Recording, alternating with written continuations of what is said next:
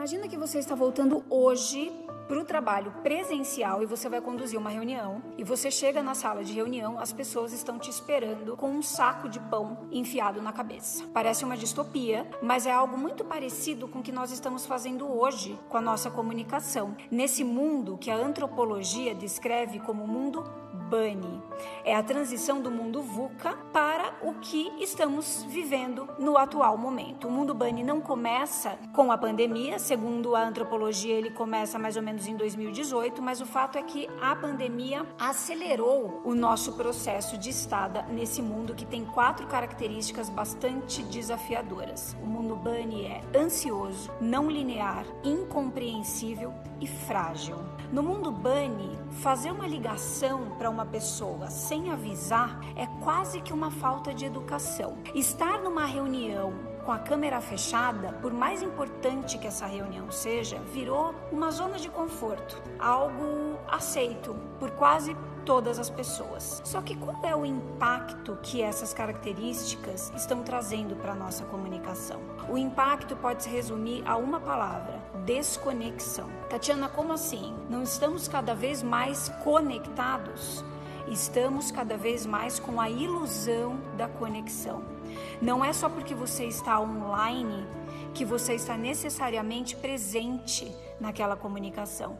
Não é só porque uma pessoa que está na sua reunião está ali online, não significa que ela esteja conectada a você.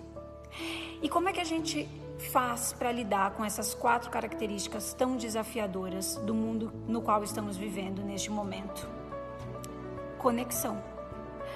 Use a sua comunicação para gerar conexão nas situações que são importantes para você, seja uma situação profissional ou uma situação pessoal. Se o assunto é de fato muito importante, em vez de mandar um e-mail, liga, faça uma ligação. Se o assunto é muito importante e é uma reunião para decisões importantes, esteja com a câmera aberta, esteja preparado ou preparada para essa reunião como se você estivesse lá presencialmente. Eu duvido que se você estivesse lá presencialmente, você estaria com um saco de pão enfiado na sua cabeça. A gente precisa, para sobreviver ao mundo Bunny, humanizar as nossas relações. Tatiana, mas como é que eu vou abrir a câmera se os meus três filhos estão em casa fazendo a maior bagunça?